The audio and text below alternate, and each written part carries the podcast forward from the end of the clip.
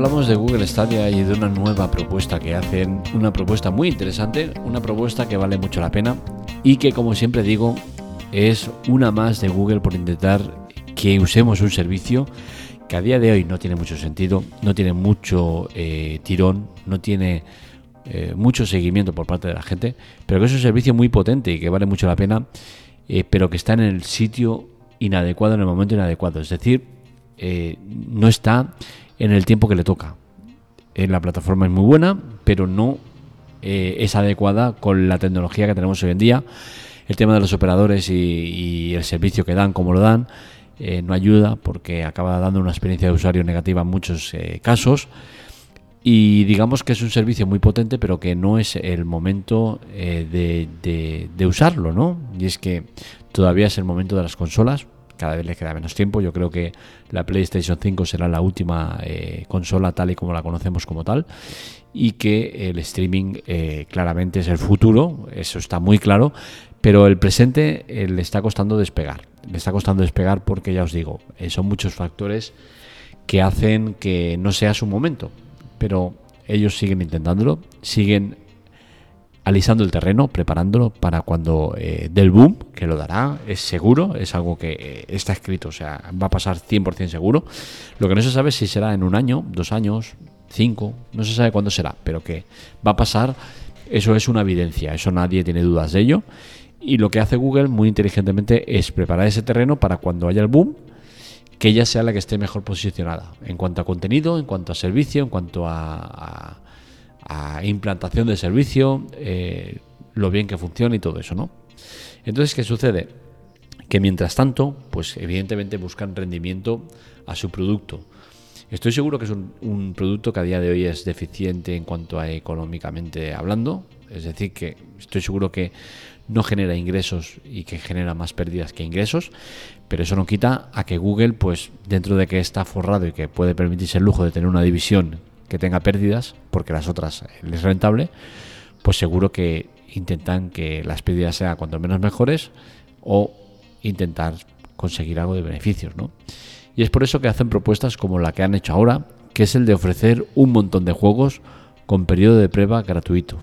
Es decir, te ofrecen 26 juegos, creo que son, entre periodos de prueba de 30 y 120 minutos.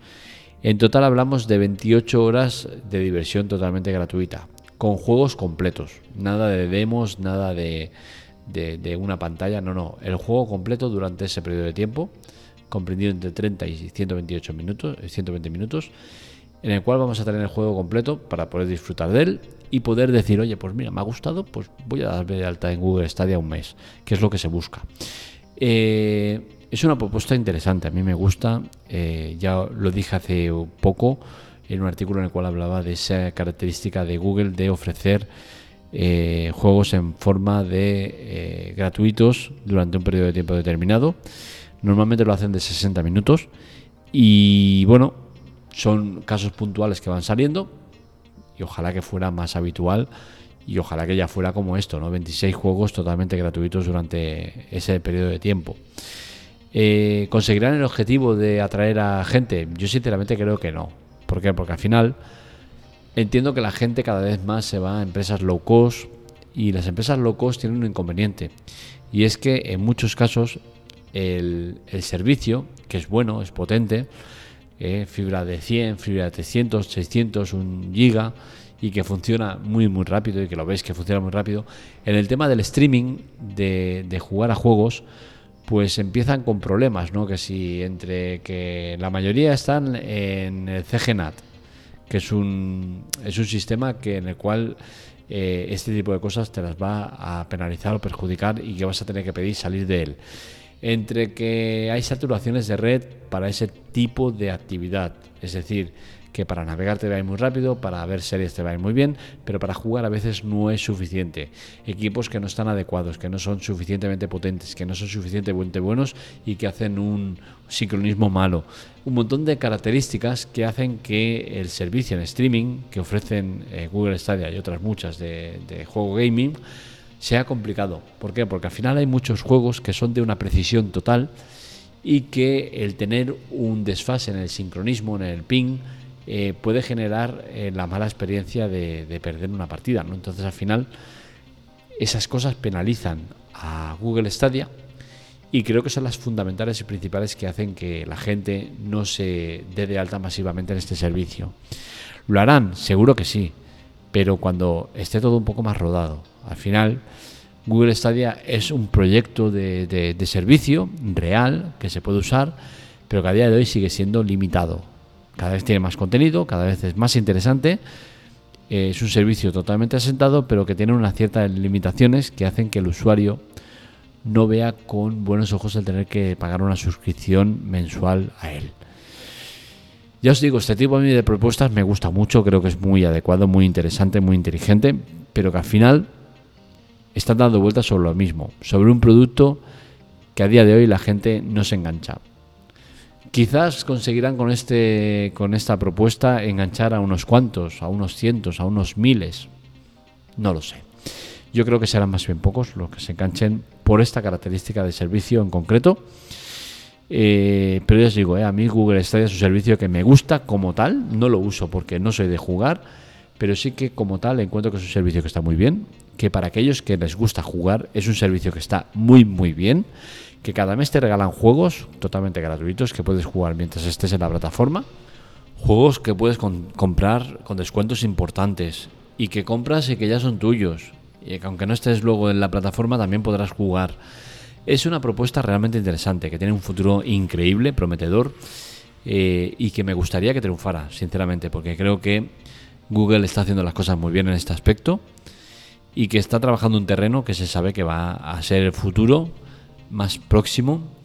Y bueno, veremos eh, si Google tiene la suficiente paciencia para mantenerlo hasta que eso pase, ¿no? Porque al final Google Stadia es un servicio que lleva ya tiempo, que ofrece unas características muy interesantes, pero que no están consiguiendo la afluencia de, de altas que seguro esperan los de Google. Yo creo que tontos no son, ¿vale? Google no son tontos precisamente y seguramente este planteamiento que os estoy haciendo yo, ellos ya lo tienen más que estudiado y seguro que ya tienen eh, el plan de viabilidad de la empresa hecho y perfectamente trazado y con los tiempos perfectamente marcados. Con lo cual cosa, yo creo que este no será otro de esos muchos productos fallidos de Google que acaban en la basura o en el cajón sin que se saque partido de ellos. Dudo que este sea uno de ellos. Veremos lo que pasa.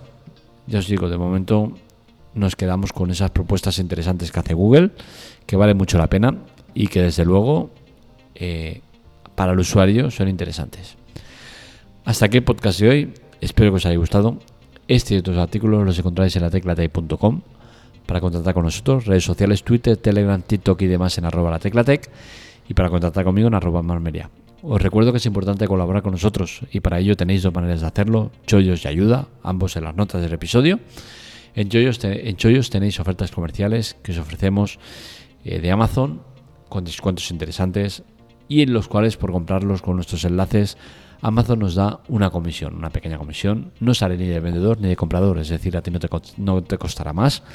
Sale de Amazon y eh, nos ayuda a pagar las cosas que tenemos que pagar de la web servidores más potentes, plugins de pago, cosas que hay que hacer y que muchas veces no se pueden hacer o no eh, se pueden hacer al ritmo que nos gustaría hacer por culpa de eso, ¿no? de no tener los fondos suficientes para hacerlo.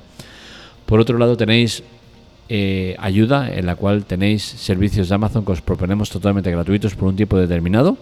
Podéis darlos de baja cuando queráis sin ningún coste adicional. No os costará absolutamente nada.